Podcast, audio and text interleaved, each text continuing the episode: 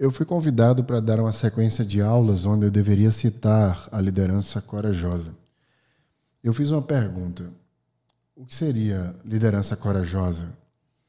Porque em todas as leituras ah, que fiz, a liderança corajosa ela parte de um pressuposto onde a gente tem que elevar a energia do outro. Quando alguém se sente com medo, por exemplo, a gente utilizar a nossa, abre aspas, coragem mostrando como se faz para que as pessoas se sintam motivadas e passem a fazer coisas parecidas.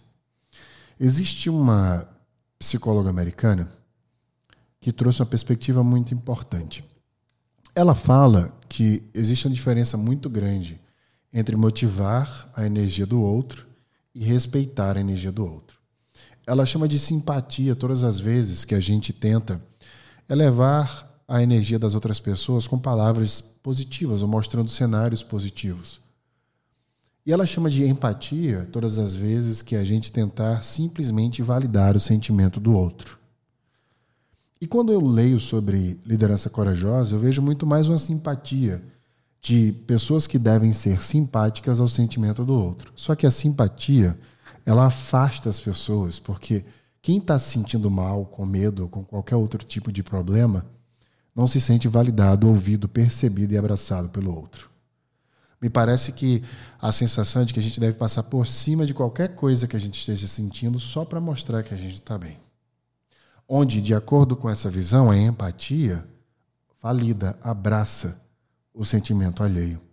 E nessa vulnerabilidade de aceitações, as pessoas passam, portanto, a lidar melhor com seu medo.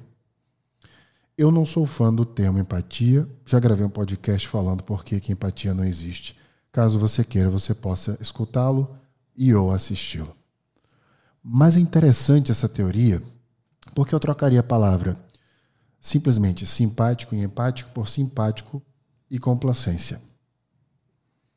Quando a gente simplesmente entende as outras pessoas por abraçar o que elas sentem, validando isso. Eu não preciso ter uma compreensão profunda sobre o seu sentimento. Eu preciso apenas entender que você não está se sentindo bem. Foi a partir desse pressuposto e crença minha que eu comecei a estudar o medo de uma maneira mais profunda para desconstruir a liderança corajosa. E dentro desses estudos, eu inclusive gravei um podcast recentemente sobre ele, eu formei algumas aulas. Em uma delas, eu afirmo que, pela perspectiva neurocientífica, o medo é a ausência de repertório. E hoje eu tive um insight muito interessante. Se o medo é a ausência de repertório, no No Brain Again Cast de hoje, eu quero te ensinar a aumentar seu repertório.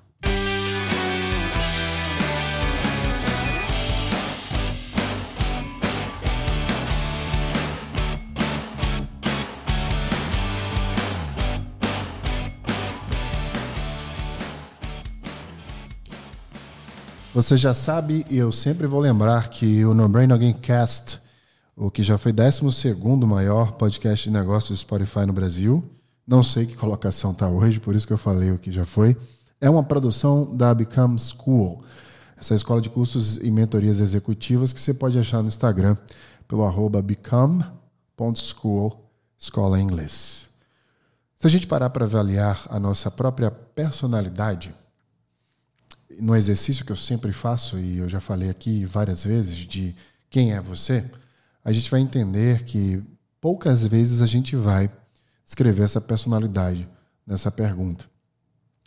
E nesse exercício de saber quem nós somos, eu preciso resgatar alguns pontos para que a gente possa ter um plano de ação depois desse episódio, para que você aí sim tenha um repertório aumentado.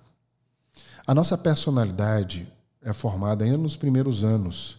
A nossa percepção ainda é formada quando o cérebro ainda está em formação, em algumas camadas aí das nossas infâncias.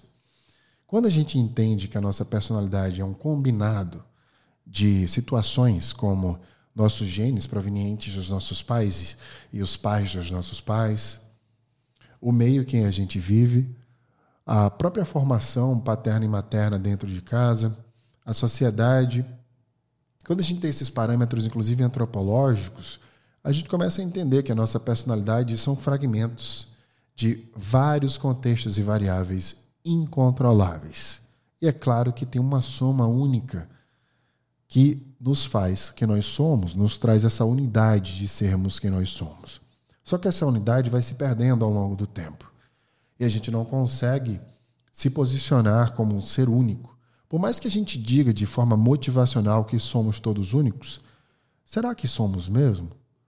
Ou a gente está seguindo uma manada onde todo mundo é substituível e a gente não tem ali um posicionamento externo, apesar de muitas vezes talvez sabermos no que temos essa unidade, de que as pessoas não sabem como nos utilizar ou como nós podemos ser úteis para a vida delas, de forma peculiar. É sabido que o nosso DNA é peculiar. Ele é construído de uma forma única. Portanto, seria inclusive lógico dizer que um ser proveniente de um sequenciamento de DNA único vai ser único no mundo. Isso é no âmbito fisiológico. No âmbito mental, a gente é invadido de tantas formas para ser moldado e talhado e trabalhado de uma forma que a gente acaba se vendo confuso sobre quem nós somos e o que é essa unidade. Eu vou te fazer buscá-lo agora.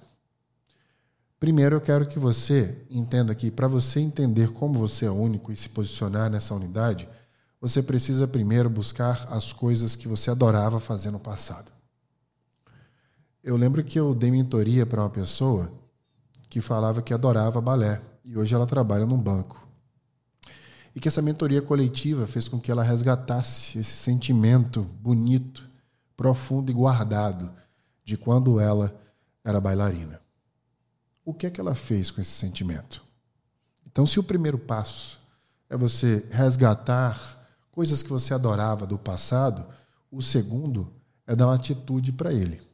Então liste todas as coisas que você fazia, que você adorava tanto. No meu caso, por exemplo, eu adorava jogar handball, futebol de salão, vôlei de praia, por exemplo.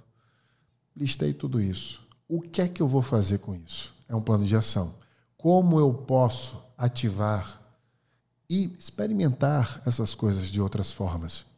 Coisas simples como, por exemplo, resgatar jogos de tabuleiros ou videogames que eu jogava no passado, ensinar minha filha a jogá-los. Já virou uma coisa minha e dela, por exemplo. Isso de alguma forma vai ativando aquele preenchimento.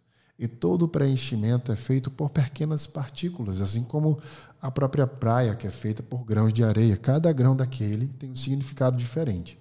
O problema é que a gente não dá esse significado porque eles são todos iguais. É o que a gente vai tentar diferenciar aqui agora. O próximo ponto é você entender quais são os desejos do presente. Quais são as coisas que você mais adoraria fazer? É uma outra lista agora. Quais são as coisas que você, os novos sonhos que você alimenta? Quais são as novas coisas que você gostaria de ativar na sua vida? E mais uma vez, precisa dar ação a elas. Eu tenho vários amigos que falam que quer aprender uma língua nova. O que, que impede essas pessoas de aprender? A ausência de tempo? Ou a abundância em desculpas? Você pode baixar um aplicativo agora mesmo no seu celular, no seu tablet e começar a aprender 15 minutos por dia de qualquer língua. Se você aprende três línguas por dia, em cinco dias você já vai ter aprendido 15. Se você deixar de fazer isso, você vai ter perdido a oportunidade de aprender essas 15 línguas na sexta-feira.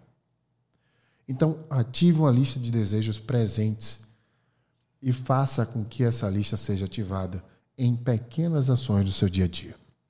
Eu vou aqui expandir um pouco a sua navegabilidade de ações. Eu não estou falando de trabalho. Apesar desse podcast ser um reencontro seu com você mesmo, para que você ressignifique a sua relação com o seu trabalho, tudo que a gente vai fazer hoje não tem nenhuma relação com o trabalho, mas impacta diretamente nele. Algumas coisas para você pensar. Um, quais são os esportes que você adorava fazer ou tem curiosidade em buscar? Se não tiver curiosidade, crie essa curiosidade. Eu jamais imaginei jogar tênis na vida. Jamais. Eu sequer assistia pessoas jogando, ou quando via alguém com a raquete, eu não estava nem aí. Hoje em dia, eu considero um dos melhores esportes que eu já fiz na vida. E olha que eu já fiz bastante esportes diferentes. Então tente fazer uma lista de esportes diferentes que você pode fazer dos aquáticos aos terrestres. Tenho amigos que hoje estão aprendendo a voar, por exemplo, em ultraleve ou bimotor. Enfim, outros estão aprendendo a controlar drones, que não necessariamente seja um esporte tão conhecido, mas novos esportes. Outros estão aprendendo a andar de skate, uma coisa que eu via na rua todo mundo fazer antigamente. Hoje a gente está vendo uma reinvenção desse esporte. Comidas, por exemplo, cozinhar tipos de comidas diferentes e comer, provar comidas de países diferentes. Muitas vezes eu conheço pessoas e quando marco algum encontro em algum lugar para poder conversar, eu levo para um restaurante que eu tenho curiosidade de conhecer e eu noto que a pessoa nunca tinha ido para um restaurante indiano, chinês, por exemplo. Então, se convide a isso, a descobrir novos sabores, fazer viagens. E não precisa ter tanto dinheiro para viajar para o exterior. Pode ser viagem para o seu próprio estado, para o agreste do seu estado, se tiver, para o sertão, se tiver, para os interiores, para o litoral. Ou seja, explorar final de semana ali, outra acolá, tentar sair do seu eixo, do seu dia a dia. Tentar ter atividades diferentes do dia a dia, que diferem de, desse ciclo que você já vive todos os dias e que você provavelmente não está tão satisfeito assim. Eu tenho mais uma dica para dar, que é algo que eu faço, que é um curso de algo diferente por semestre.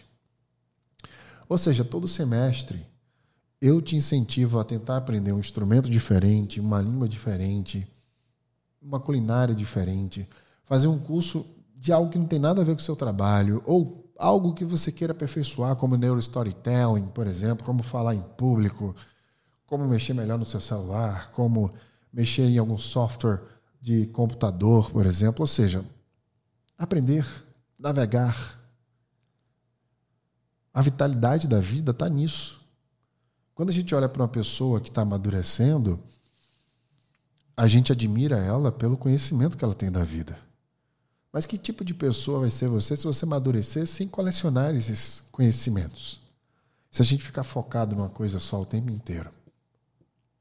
Saber viver não tem a ver com ter. Saber viver tem a ver com experimentar.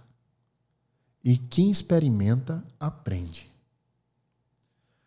Portanto, na vida vence aquele que se expande e expande a capacidade de aprendizagem é do verbo ser, aquele que busca saber e entende que buscar é muito mais importante do que o próprio saber.